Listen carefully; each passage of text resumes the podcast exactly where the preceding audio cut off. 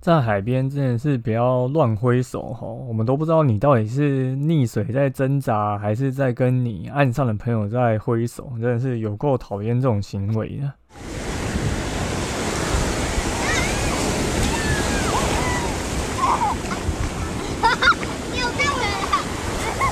现在时间下午五点钟，海水浴场关闭，请尽速从水里上来，谢谢。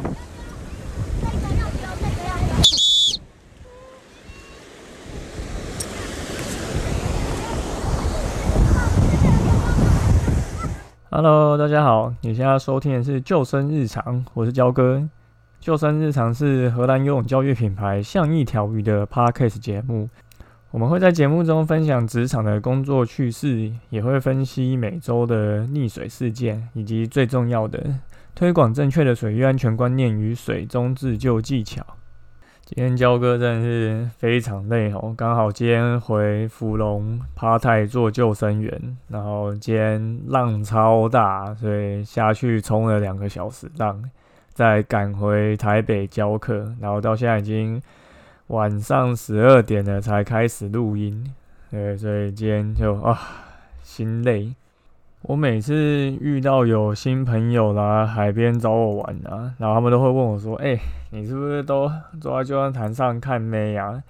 然后戴墨镜，好像都在睡觉，真的有在看救生吗？”哦，你们在这边上班真的很幸福诶，妹看不完，对，想玩水就玩水，想冲浪就冲浪，然后还会有妹子跟你们搭讪。今天就是要来帮大家破解一下这个迷思。现在就先来讲一下我们每日上班 routine 的工作。好，首先先换完我们红色救生裤，然后往我们的海海边前进。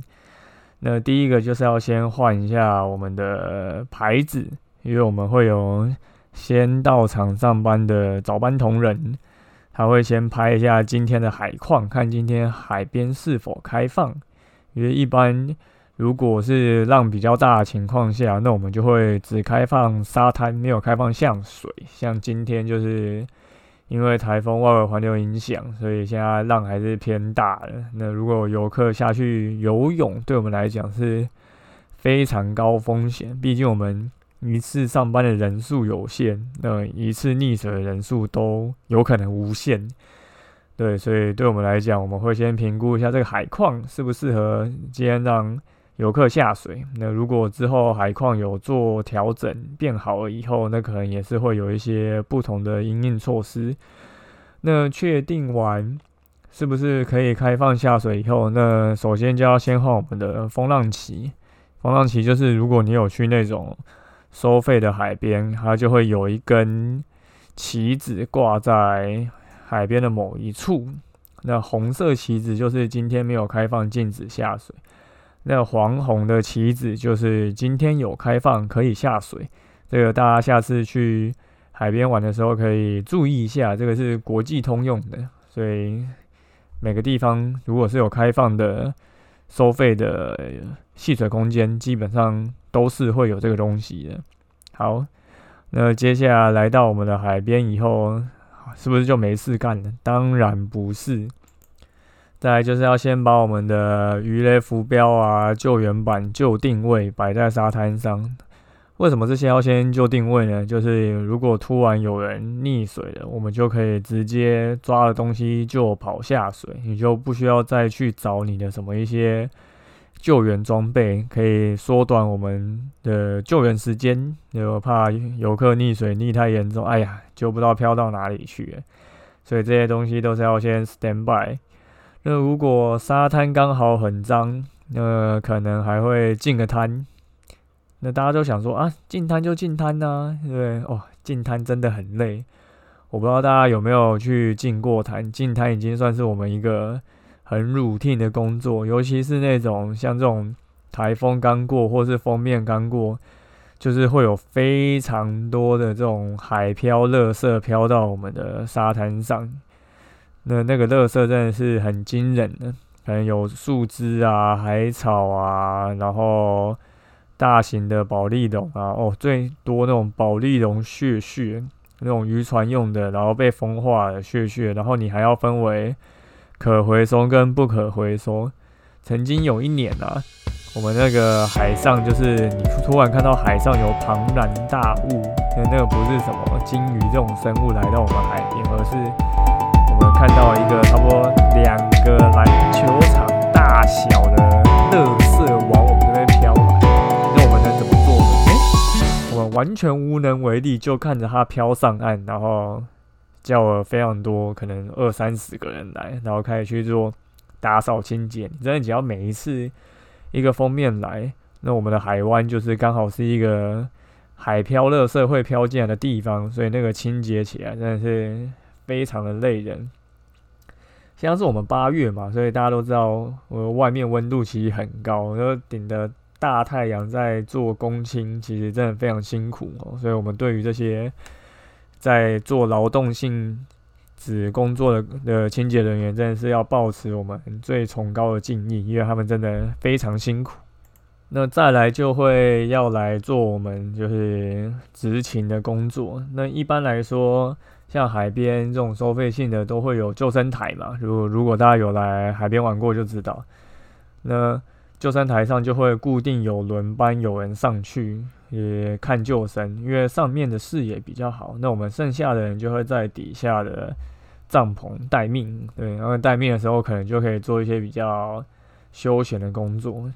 或者是你就放松，偶尔可能用一下手机啊。我们是蛮常都在运动的啊，就是来海边，就是顺便健身。所以像我们海边有什么滚轮啊、哑铃啊、弹力带啊，就搞得像肌肉沙滩一样。然后我我都会在那边做核心练腹肌，就自己找事情做，因为反正你也不能跑去哪里，就待在那边，那就会有一些工作上的乐趣。那有些太。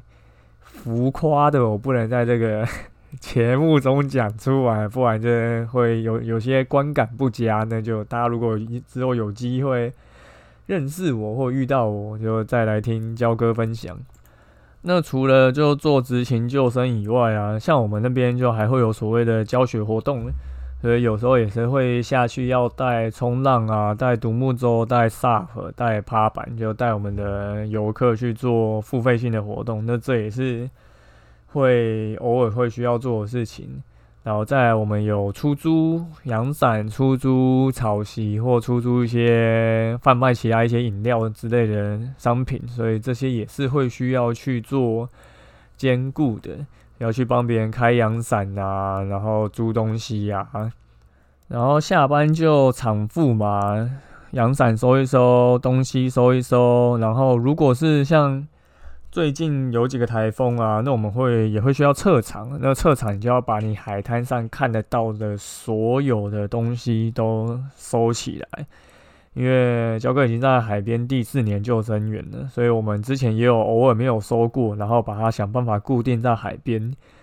结果台风走了以后，哎，这些东西也飘走了，就浪的力量真的是很大哦。你这东西会不知道被冲到哪里去，所以之后就变是有发布海警，然后主管评估是需要撤场就要撤场。所以如果你一一个月来三个台风，你就要撤场三次，撤场三次还再加上复场三次，所以你看到的海边，我们围的戏水范围的海域线要收，然后沙滩上一百多只伞要全部拔掉，然后十二十个帐篷全部拆掉，然后全部就是搬到就是室内或者是搬到高处，以防这些东西被带走。哦，这些都是非常就是。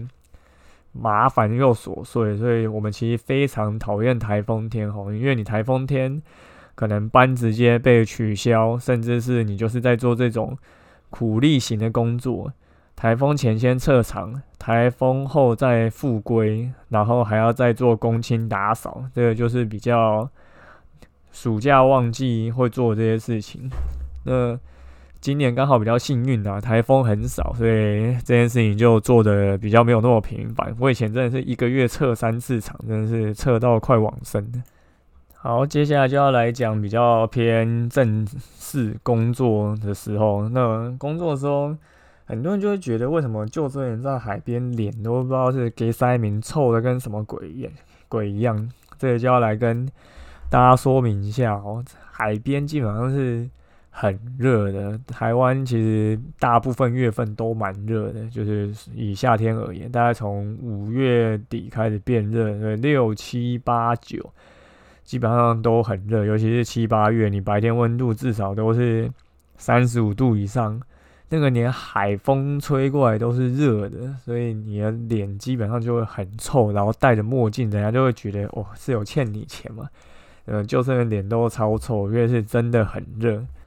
那我们为什么在海边这么爱催游客呢？一般可能大家去游泳池玩，游泳池就算其实很少会逼你，而在海边，我们每天都在逼，一直逼，就逼到你北送，我们也北送。我来形容一下这个情境哈。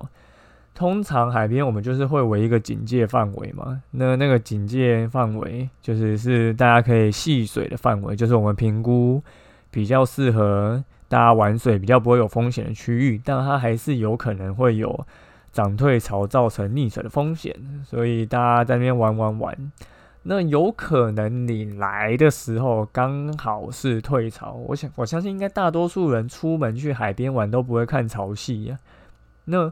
我们围这个范围，它就会有涨退潮，然后还有所谓的初一十五大小潮的差别，那那个落差是很大，然后可能一天的水深的高度至少会差到两米以上，所以你来的时候可能是涨潮，所以很你可能走到一半就灭顶，那也有可能你来的时候是退潮，可能那个水深就只到你的膝盖。那大家来海边玩水都是想要就是给浪打，然后往深的地方前进啊。那我们也不可能说我们每天依据这个涨退潮一直去重新拉海域线。这边帮大家科普一下哈，那个每天会有两次涨退潮，基本上来说是这样，然后间隔大概是六小时五十分左右。所以比如说现在是。早上八点是最退潮最干的时候，那它可能涨潮涨到满，就大概是十二点五十一点左右。那这个涨退潮资讯，大家可以上气象局网站吼，每天都会有潮汐表。对，所以来海边玩也是要来对时间，不然可能那个深度对你是这种可能比较有冒险精神的一些游客的话，他就会觉得这个东西这个地方真的太浅了。那如果他来到一个比较浅，刚好是退潮的一个环境，那大家就会怎么做？大家就会想要往深的地方跑嘛，所以他可能就会跨过我们的这一个警戒范围区。那我们其实最讨厌人家跨过警戒范围区，因为我们不知道你的游泳能力到哪里。好，那可能你的游泳能力很好，或者是我们常常会遇到一些老外，老外可能比较习惯在开放水域游泳，所以他就会跑到。线外想要悠游的，就是乱游，因为其实国外是比较没有在围这种戏水范围。那人多的时候就会这样子，你看到有人跑出去违规，那你就会觉得，哎，这件事情是不是可以做的？如果就算没有去吹的话，所以你就会跟着违规，那就会有越来越多人违规，这也就是所谓的破窗效应嘛。那当所有人都开始去违规以后，你就会变是会很难管理。那我必须说，就是树大必有枯枝，人多必有白痴。对这件事情，在放在哪里都非常的适合。我们一个周末，你可能一天来玩的游客可能会到四五百，甚至以前就是比较旺季的时候，可能会破千。一千人里面，只要有一趴是白痴哦，那。就会有十个人溺水。那你如果你再加上不是一趴的白痴，纯粹是可能五趴不遵守我们游戏规则的游客，那就有五六十人，那真的是很可怕的一件事情。所以大家就会一直违规，一直违规，然后我们就会一直催，一直催，然后催到一个怒气值，我们就会把这个。不爽的呃心情迁怒在某一个你刚好在我们沸腾点违规的一个游客上，所以有时候不是因为你做什么太严重的一个我们介意的事情，而是你刚好就是那个第十个违规，让我们觉得已经管到受不了，很北宋了，那我们就会来一些道德劝说，甚至是讲一些比较酸人的话。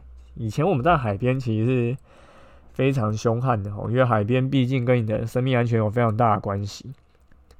你如果有五个人飘出去，我们一次上班救生员可能就五六个，你五个人飘出去，我就要五个人下去救。那如果你有十个人飘出去，我们要怎么救十个人？我们根本没有办法救十个人，所以我们只能先救五个人，再救五个人。那你其他的溺水者，你就要 hold 到我们去救你。所以违规这件事情，我们会看得非常重。如果他的海域状况现在目前是许可的话，你不要做出太夸张的行为。基本上我们是不太会想要理你的，因为我们一直催，我们也觉得很烦。然后你也觉得我们一直管，你也觉得很烦。那大家就是有一个默契在，你不要太夸张。我们催的时候你进来，然后不要用三步时跑出去，或是你自己能力是 OK 的。你我们看过之后，我们可能也会比较不管你。好，那除了超过远方海域线跑出去戏水的民众以外，还有另外一种，就是很很多人喜欢跑到人少的地方，或是侧边的没有海域线的地方啊，干嘛？就拍照啊，因为拍到线不好看嘛，那人多不好看嘛。我一个漂亮的完美，然后来拍照，然后要 P 掉后面十八个人，哇，那那有多累？那我干脆跑到旁边去拍，那这样就不会有什么批掉人的问题，对，所以就会有很多人一直往外跑，往旁边跑，然后去拍照啊，去戏水啊，因为他也觉得这边人很多很挤啊，所以他想要到旁边玩，这种也是。你在这种暑假旺季的时候，我们就是会蛮常去管理的，因为这种就跟刚刚讲的一样，你只要一有人往旁边跑，就会有越来越多人往旁边跑。那对于我们的人力负荷上面管理，其实是非常辛苦的。再就是来海边玩，大家很常会带一些大型浮具啊，什么独角兽、红鹤啊、小白金贝壳啊、螃蟹啊。就是黄色小鸭这种，就是非常适合坐在上面，大家就随着浪飘啊飘啊，或是拿着一颗凤梨甜甜圈呐，然后完美拍照啊，这种也是超多。那海边就是不管哪个地方的海边，都有就是差不多的环境状况，就是风很大，所以像这种。海漂玩具啊，或是这种就是充气的球，大家会在海边玩，它其实是相当容易被吹走的。那被吹走就会想要去捡嘛，毕竟一个几百块，那大家可能还是会想要去把它捡回来。那去捡的过程中，当然如果你不小心超过了我们的警戒线，我们也会就是一直催你哦。我们真的是最讨厌这种人。大家都从来没有想过，说你去捡到你的这些独角兽充气玩具，然后充气球以后，那你要怎么游回来？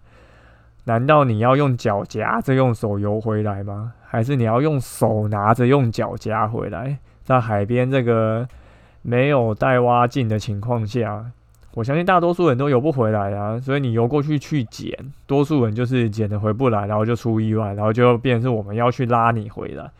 所以，我们每次看到这种大型的玩具飘出去，我们就会一直催他，就是要他不要出去捡。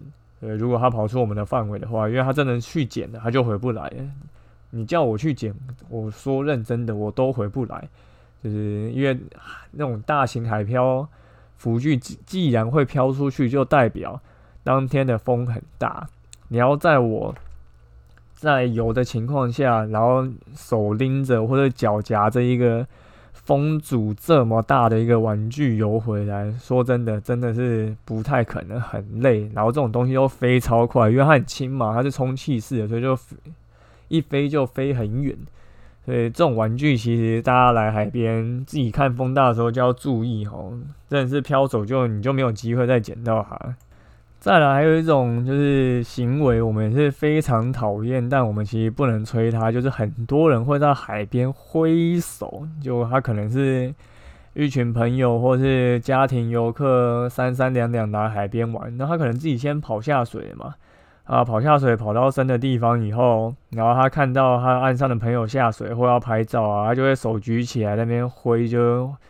大家可以想象一下，你就挥手，然后要叫你的朋友过来，说：“哎，我在这里。”哎，拜托，溺水挣扎的时候也是在挥手好吗？我每次看到有人在挥手，我就要马上看回岸上，看一下他到底在跟谁挥手。你知道那个看谁挥手是一件非常困难的事情。海边起码就是现在夏天总绝对是一两百人在水里，然后一两百人在沙滩上，你要我去判断这个人到底是在跟谁挥手，然后才确定他是不是因为溺水在挥手，这件事情其实真的是。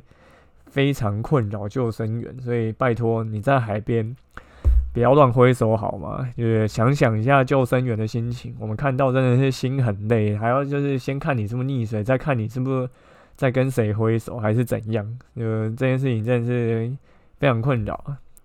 所以我们在海边真的不是只是，所以我们在海边真的不是只是在看比基尼辣妹而已，好不好？就比基尼辣妹说多可能也。不会算很多，但说少也不算少，但可是大概也只有七八月，真的是妹会比较多。但这种东西是会看疲乏的好吗？你可能一天来十个比基尼妹好啊，然后一个月你在这边二十天吧，你就看两百个，真的是会看得很习惯。你看到最后面其实真的会蛮无感的，因为就啊就是一群辣妹来啊，然后那可是跟我们有什么关系？因为通常辣妹也不会自己来，她也是会跟。就是她的男伴一起来。那对我们来讲啊，那就是反正来玩的游客嘛，只是是长得比较养养眼的游客，所以这边就可以来提到一下哦。如果你要在海边，就是比较安全的话，像这种就是比基尼辣妹，或是你如果是身材匀称，你穿的比较少的话，我必须说认真的，你真的会比较安全，因为不止救生员会常看你，诶。连旁边的就是男性游客也会常看你，所以当你出意外的时候，会有很多人发现你出意外，就真的不需要太担心。我们在救生台上偶尔会拿望远镜这样看一下附近四周啊、远处啊有谁溺水啊，当然我们会也会拿望远镜来看没了，这种就是一种工作上的休闲乐趣嘛，不然一直坐在救生台上看真的很累。所以这边就要提到那个我朋友另外常问我的一个问题，哈，他们都会问我说：“诶，既然你们这边这么常溺水，你们看得出来就是谁会溺水吗？”我们真的是已经练到对于这种事情敏感度非常高了。我们那边的一个环境是这样：你会先走一段路过来，然后到沙滩，然后才会到海边。那其实你走到沙滩那一刻。然后经过我们旁边的时候，我们大概就已经会把你归类为你是所谓的高风险溺水族群，还是低风险溺水族群。高风险溺水族群有哪些？吼，你可以去听我们的上一集《鬼门开》那一集，我就提到了三大高风险族群。好，这边顺便讲一下有哪些，就是我们的。外劳，东南亚外劳，然后我们的草根性刺青的义气很重的男男女女，再就是大学生屁孩，呃，这三个族群是超高风险族群。至于为什么呢？欢迎大家去听 EP Two。好，所以其实你在。下桥这一刻，我们就会开始帮这些游客进行分类哦。哪些人看起来很容易溺水？哪些人看起来不容易溺水？那这个看起来不是指他的长相哦，我们没有这么的从脸的长相就能够辨识出来。当然，你可以从他的一些穿着，你看那个穿牛仔裤。棉梯下来的，你就知道哦，这个来环水就没什么 sense，穿这种这么吸水的服装来海边是想找我们麻烦吗？这种你马上就会把它列为高风险族群。然后再就是那种讲话很大声的，啊，然后甚至会带一些我们的非常就是道地的脏话啊，这种通常也是爱玩的，然后很屁，呃，很爱做一些高风险的一些行为的。就是目标族群这种也是非常容易溺水，然后再就是家庭课啊，家庭课其实你也看得出来，这个家庭是不是有常在做户外休闲的，或者他的爸妈对于带小孩来是一个怎么样的态度，是一个放任的一个好像放养的感觉吧？就是他套救生圈又跑掉，父母也不管。其实，在海边救生圈真的是非常危险哦，不是救生圈啊，游泳圈，游泳圈真的非常危险。至于用钱为什么在海边很危险呢？这个我们之后也会有一集来特别来录这一个题目。然后很多那种可能暑假，然后有些学校会办一些活动啊，你就看到两三个老师，然后带着二三十个学生，我来海边，这种也是高风险族群哦。这个一下来，我们就会先道德劝说，就跟老师讲说，老师，等下那个我们这边海边目前状况是怎样？你。小朋友最好在哪边玩就好，不然这个风险很高。你一个人也不可能看到这么多小朋友，我们也不可能像保姆一样一直盯着他们，所以请管好这些你带来的小朋友。我们就会跟那个 team 里面的老师或者是他的一些营队的头，然后跟他们去讲这件事情。这个其实对于我们。防止溺水有很大的益处哦，在一个事前的沟通上面，就先跟他讲说，诶，现在目前的涨退潮状况是怎样，水深大概到哪里，哪边流比较大，那建议你们在哪边玩比较好。那其实这样子去跟他做一个环境状况的辨别以后，其实很多意外风险其实就是能够避免掉。所以，我们其实也是非常认真在上班的。不要再说我们好像只会看妹啊，没在干嘛，戴着墨镜睡觉、划手机啊。哦，在那边想玩水就玩水，想冲浪就冲浪，坐领甘心，好爽！哎，真的没有好吗？这边只要随便一个人溺水，在我们上班的时候，我们的那个这辈子其实就会有很大的风险，因为我们其实是有刑事上的法律责任，加上。如果他溺水真的是出意外走了，那个赔偿金额都是几百万的，好吧？所以对我我们来讲，我们其实算是一个非常高风险的职业。你只要一个暑假，不要说一个暑假，你一个周末来玩一千人，好，一千人里面有一趴的人溺水，就有十个人。这十个人只要有一个人出一个比较大的身体状况，对我们来讲真的是风险很高。所以，虽然我们可能上班的时候看起来比较清闲，然后好像环境比较多一些可以轻松的事情可以做，但我们其实也是背负着很高的责任风险。